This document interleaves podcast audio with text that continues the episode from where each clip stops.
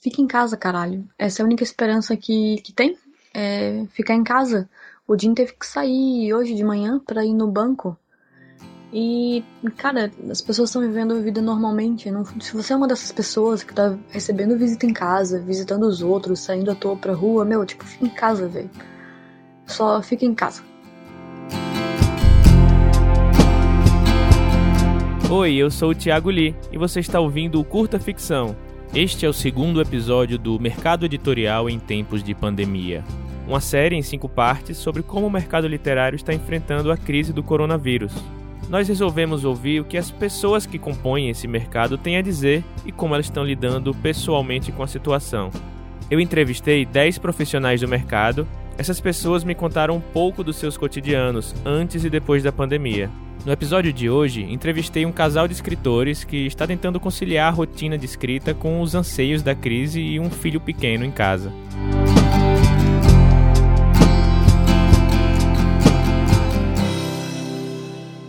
Oi, eu sou Jim, eu sou escritor e roteirista de cinema e, entre outras coisas, e tradutor. E eu moro em Belo Horizonte e Basicamente o que eu faço é isso e cuidar de um bebê de oito meses. Oi, eu sou a Mary. Eu moro em Belo Horizonte, trabalho como designer gráfica e artesã, além da literatura. E antes da pandemia, eu estava justamente voltando a trabalhar depois de uma licença maternidade que eu resolvi me dar, já que não tenho emprego formal. Com a chegada de um bebê na família, as prioridades do casal mudam de ponta cabeça e até mesmo as tarefas mais simples podem se tornar complexas, principalmente no caso da mãe, nesse caso a Mary, que precisa lidar com a gravidez. E como manter a produtividade e a criatividade, principalmente agora que a pandemia dominou todas as pautas. Eu, particularmente, não tenho filho, mas já senti uma queda tremenda na produção desde que tudo isso começou.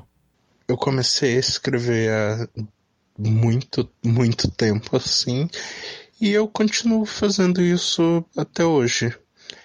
É, basicamente, o meu dia a dia antes do apocalipse era bem tranquilo, assim, porque é, como eu trabalho de casa, eu costumava acordar, pegar o computador, descer para a área comum do prédio, perto da piscina, e eu escrevia durante a parte da manhã, porque ali é, na área da piscina era bem tranquilo essa hora, seis, sete, oito da manhã, então eu tinha bastante tempo para ficar lá escrevendo e planejando e desenhando. E, e para isso eu já tinha planos, lançamento de livros e viagens e visitas em escola e sessões de autógrafo. Então, basicamente, eram estes os meus planos para o resto do ano. Aí aconteceu o fim do mundo, então a gente tá meio numa numa berlinda, sem saber, por exemplo, se vai ter Bienal, se vai ter isso ou aquilo e tal, mas eu continuo escrevendo porque eu já tenho contratos e prazos e tudo mais. Então, pelo menos a minha sorte era essa, de eu trabalhar de casa e muita gente do mercado editorial nos projetos que viriam, tipo revisão, preparação de texto, podem trabalhar de casa. Eu estava começando a voltar pro meu ritmo de trabalho, trabalhando sempre de noite. E tava até que conseguindo, assim, né? Voltando aos poucos a trabalhar, a criar um ritmo de trabalho, é, fazer meus planejamentos, arrumar os meus contos. E eu recentemente assinei com a agência MAG, então a gente estava com muitos planos legais, assim, tanto de revisar alguns dos livros, quanto de eu publicar alguns contos na Amazon esse ano. Aqui em casa nós já estávamos meio que enclausurados por causa de sarampo, né, que tá voltando com tudo aí também, por vários motivos. E como o sarampo é uma vacina que você pode tomar a partir dos seis meses, a dose zero, se eu não me engano, a gente já estava ficando muito em casa, a gente já não estava passeando, não estava visitando muita gente, já estava tomando bastante precaução. O Elliot, o meu filho, ele tinha acabado de fazer seis meses quando tudo isso começou. Então nós levamos ele para tomar vacina de sarampo. Eu fui num shopping, comprei roupinhas novas, estava pronto para voltar à minha vida social e bum, né, velho? veio aí o coronavírus e, e nem deu tempo de a gente voltar a ter vida social. Aconteceu tudo ao mesmo tempo, assim. A gente já estava meio que acostumado a ficar em casa, mas a gente antes recebia visita, a gente podia descer no playground.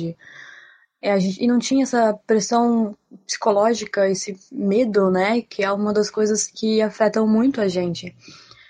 Antes de eu engravidar, minha rotina de escrita era bem, bem. Eu levava bem a sério, assim. Eu levantava de manhã, tomava meu café da manhã, sentava no computador e escrevia até eu bater minha meta. Minha meta geralmente era duas mil palavras. Eu levantava para almoçar, fazer as outras coisas, mas enquanto eu não batesse a minha meta, eu simplesmente não parava de escrever. Eu, eu continuava e continuava e continuava. Eu tava escrevendo num ritmo, num ritmo muito bom. Aí eu engravidei logo depois é, meu cérebro já, já começou a não funcionar muito bem, não consegui me concentrar muito bem. Isso é um problema bem comum com grávidas. O Elliot nasceu, isso continuou, e além de continuar, lidar com puerpério, é, com um bebê novo em casa, né, se reacostumar à rotina. Então foi bem foda, assim. Eu já fiquei muito tempo sem escrever. Aí, assim que ele fez seis meses, eu, eu, ele mudou bastante a rotina também, né? A cada três meses a rotina muda totalmente. Mas assim que ele fez seis meses, aquela coisa, demos a vacina, e eu já tava me programando, não, agora eu vou voltar a trabalhar, eu vou tirar alguns dias de semana para sentar e escrever um pouco. E tava começando a dar certo até, assim, do, devagar, né? Porque demora um pouco até o cérebro voltar a pegar no tranco mesmo, né? Eu já tinha até esquecido as ideias que eu estava tendo quando eu tinha parado de escrever. O, durante a gravidez e quando o Elliot estava pequeno, eu cheguei a escrever alguns contos para a coletânea. Um deles foi cancelado, inclusive, muito triste, porque eu ia ganhar dois mil reais. E as minhas maiores dificuldades no momento, assim, tem sido conciliar as coisas e conseguir ser produtivo, sabe? Porque é um momento que eu tô com um bebê recém-nascido em casa, recém-nascido nada, já tem oito meses a criatura. Então é, é um momento assim que é complicado quando você mora num apartamento pequeno não consegue sair.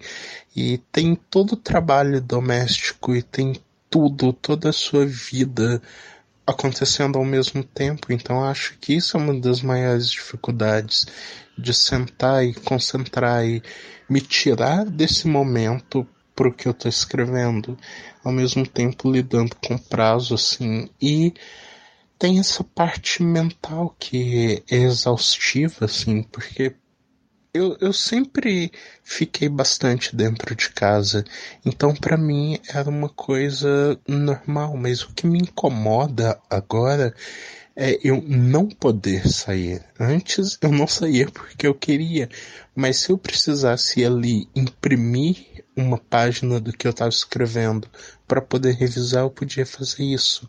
Agora eu não faço mais isso, então isso me incomoda muito. Então isso me atrapalha na saúde mental, que eu há bastante tempo já usava remédios como é, clonazepam, como esse latopram e remédio para dormir, tipo zolpidem e tal. Então acho que existe um, um agravo na situação de você ligar o jornal e só essa notícia e você vai pro Twitter e é só isso e sem contar assim os gastos, você tem que gastar outras coisas que você não tá esperando e contas. Então assim, sem saber se vão ter outros trabalhos chegando. Trabalhos foram adiados, traduções que eu tava fazendo, coisas foram canceladas, mas nada, nenhum dos principais, que por exemplo, é, trabalho que eu estou fazendo no audiovisual, eu estou escrevendo roteiro e, e, e coisas assim de casa, então estão andando, embora não tão rápido, sabe? Então, filme que eu já tinha escrito foi tudo foi adiado assim e, mas pelo menos existe essa esperança de que é, as coisas voltem. E aí, quando a epidemia chegou, assim, tudo que estava começando a se encaminhar foi totalmente por água abaixo. O Jim é grupo de risco, porque ele é hipertenso. A minha família em Santa Catarina tem algumas pessoas da minha família que não estão levando o vírus a sério. Então eu vivo em constante medo de perder alguém, sabe? É bem foda. Aí quando o Jim precisa sair de casa, é um nervosismo do cacete. Além de tudo isso, a gente tem que tentar lidar, porque nós dois somos trabalhamos em casa já, né? Antes de, de tudo isso, nós dois já, traba já trabalhávamos de casa. Então a gente tem que conseguir. O Jim tá espirrando lá fora, tá morrendo de coronavírus, espero que não. Então a gente já tinha que aliar o nosso tempo de trabalho, quando cada um trabalha, quando cada um cuida do Elliot. E agora não, tá mais tendo muito isso, assim, sabe? Tipo, não tá rolando quando chega de noite, que teoricamente eu trabalharia de noite. Ele trabalharia de manhã e de tarde a gente faz o que dá. Não consigo pensar em outra coisa, eu não durmo mais de ansiedade, de tudo. Eu tento não entrar no loop da notícia ruim do coronavírus, né? Mas você pega, você tá com o celular, você abre o Twitter, e lá está você no, no loop do corona. Aí eu não, eu vou baixar um joguinho no celular aqui quando eu tiver ociosa, porque às vezes cuidar de neném é entediante, né? Tipo, você senta perto do bebê e ele fica brincando de explorar a casa e você fica ali só olhando, sem poder se concentrar muito em nenhuma outra coisa. Ou quando ele fica mamando durante três horas seguidas também. E nesses momentos é fácil você simplesmente pegar o celular, entrar no Twitter e, e se perder ali, naquele mundo de, de notícias e aí você entra no Facebook de pessoas da sua família que são bolsominion e aí você fica chocado, assim. E antigamente essas coisas causavam revolta só, né? De você saber que alguém acreditava em coisas tão diferentes que você em relação, em relação à ideologia, mundo, blá blá blá, política. Mas agora é um tipo diferente de revolta, porque é uma coisa que realmente coloca a vida das pessoas em risco. Então, não é mais questão só de, de diferentes opiniões políticas. É uma questão de que isso pode matar você. Isso pode matar pessoas que você ama. Isso pode matar pessoas que trabalham contigo. Isso pode matar pessoas. Não é só aquela questão de, ah, fulano é bolsominion. Tipo, foda-se, sabe? As pessoas estão morrendo agora e é muito mais sério do que era antes. Ainda que dentro da mesma casa, compartilhando os mesmos problemas e as mesmas soluções, Cada pessoa lida com a pandemia de forma distinta e bastante pessoal. Com Jean e a Mary não é diferente, é claro. Eu tô lidando com isso um dia de cada vez, assim. Eu tenho tirado bastante tempo para ler coisas que eu precisava ler, ler coisas que eu já tinha é, perdido, é, ler principalmente os gregos antigos. E ultimamente eu tenho visto que essa preocupação que a gente tem, ela é recorrente não só hoje, ela vem desde sempre e eu, e eu me vejo refletido em coisas que Sêneca pensou tantos, tantos e tantos anos atrás. Então eu tenho aproveitado o tempo para colocar essas leituras em dias, para ler coisas clássicas. Então acho que eu tô lidando assim um dia de cada vez. E para mim eh, tudo tem a ver com literatura, sabe? Que nem eu vejo o Jack White do White Stripes toda semana ele tá com uma banda nova, porque o hobby de um guitarrista é tocar guitarra e tudo para mim gira em torno de livros e literatura e leitura e quadrinhos e coisas do tipo. E eu tenho pensado também em fazer um canal de YouTube para conversar com crianças, no sentido de que um dos meus maiores ídolos, o Mr. Rogers, ele fazia o programa dele porque ele dizia que não encontrava o certo tipo de material na TV. E eu acho que tem um certo tipo de material que eu não vejo na, no YouTube hoje ou nas redes sociais. Eu penso, eu acho que eu posso falar sobre isso nesse momento, sabe? Eu não sei como é que vai ficar agora. Eu tô. A gente tá tentando se alienar. eu não olho mais notícia, eu olho meme, né? É um pouco da vantagem do meme é que você acaba vendo a notícia com um pouquinho de meme no meio e fica um pouco mais leve. Mas a gente olha um pouco de notícias de vez em quando. Mas é real é que a gente já sabe as projeções de que isso vai durar até tal tempo, e aí a gente acompanha um pouco as projeções e a gente sabe que é aqui que a gente vai ficar, é aqui que a gente tá, a gente vai ficar em casa e que vai demorar muito para isso passar, tomar todas as precauções, é isso, a gente não pode fazer nada. A única coisa que a gente pode fazer é ficar em casa e tentar tentar sobreviver, né? Enquanto as pessoas não estiverem levando quarentena a sério, a gente fica em casa, né, para fazer o coletivo, a gente fica em casa que é para tentar não morrer mesmo, porque as pessoas não não estão levando a sério. Eu contei ali, a gente já está há 35 dias em quarentena aqui em casa. Hoje é dia. Não sei, hoje é sexta-feira lá de Páscoa. Sexta-feira da Paixão que chama? Não sei. Enfim. 35 dias já em casa. Esse tempo passou, a gente tá desesperado, mas a gente meio que chega num ponto de, de que estamos meio que. Quando a gente se conforma, sabe? Conformismo, o momento do conformismo. Eu ontem consegui terminar um freela, um freela já, e é isso, tô com umas ideias pro meu, meu trampo de artesanato aí, umas ideias que são até boas, eu só preciso conseguir investir nelas. Tô pensando, tô começando a fazer algumas anotações, mas é muito foda porque esse negócio de baby brain, você não consegue guardar muita informação que não seja relacionada no bebê, sabe? Você quer perguntar para mim qualquer coisa Cara, eu li uma revisão Cochrane, um monte de artigo científico, o caralho é quatro, eu lembro de tudo sobre bebê, gravidez, amamentação, mas eu tenho uma ideia agora às 5 da tarde e eu quero escrever ela de noite, quando ela te dormir às 9 da noite, eu não vou lembrar, a não ser que anote. Às vezes você não consegue anotar, você tá com o bebê no colo, você tá longe de celular, só você espalhar 50 mil blocos de papel e caneta pela casa e mesmo assim, às vezes você não consegue fazer isso porque você tá com um bebê no colo e ele tá ali chamando sua atenção.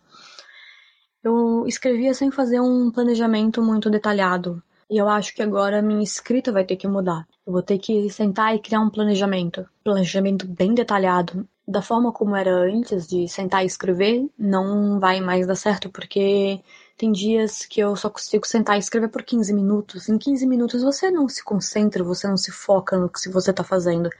15 minutos é o tempo que demora para você sentar, abrir o Twitter, abrir o Docs, achar onde você parou. Já, já era, já foi 15 minutos.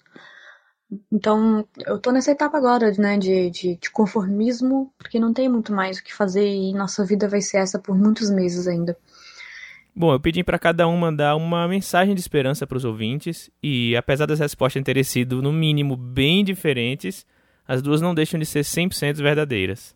A única coisa que eu tenho para dizer para todo mundo que tá com medo, que tá assustado, que tá passando por momentos de incerteza, é que isso vai passar. E sempre que tiver momento difícil, eu acho que eu posso citar o Mr. Rogers e dizer que você deve procurar por aqueles que estão dispostos a ajudar, porque em todo lugar tem alguém disposto a ajudar, tem alguém pronto para estender a mão. Eu acho que isso é o mais importante agora, saber que vai passar. Nós, como seres humanos, já passamos por muita coisa e já passamos por diversas situações que o mundo inteiro pensou que não fosse sobreviver, mas a gente sobreviveu. Então eu acho que é isso. Procure por quem for ajudar. Então, até mais. Eu deveria deixar uma mensagem de esperança para quem tá ouvindo. Sinceramente, eu só fico em casa, sabe? Fica em casa, caralho. Essa é a única esperança que, que tem. É ficar em casa. O Jim teve que sair hoje de manhã para ir no banco. E, cara, as pessoas estão vivendo a vida normalmente. Não, se você é uma dessas pessoas que tá recebendo visita em casa, visitando os outros, saindo à toa pra rua, meu, tipo, fica em casa, velho. Só fica em casa. Essa é a única esperança que a gente tem. E não tem muito como ficar dando muito papo, né? Tipo, ah, porque aproveitar esse tempo para investir em blá blá blá blá blá blá. ninguém é obrigado a usar tempo nenhum para investir em merda nenhuma quando a gente tá no apocalipse. É a porra do apocalipse, sabe? Só, só fica em casa, velho. É isso.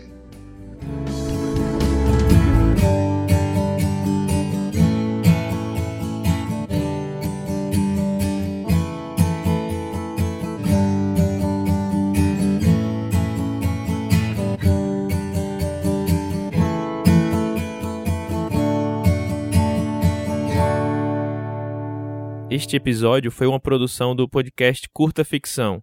Narração, roteiro e edição por Tiago Lee. Na descrição deste episódio, incluímos diversos links para projetos sociais de combate ao coronavírus. Todos eles aceitam doação. Ajude o próximo, fique em casa se puder e juntos vamos sair dessa.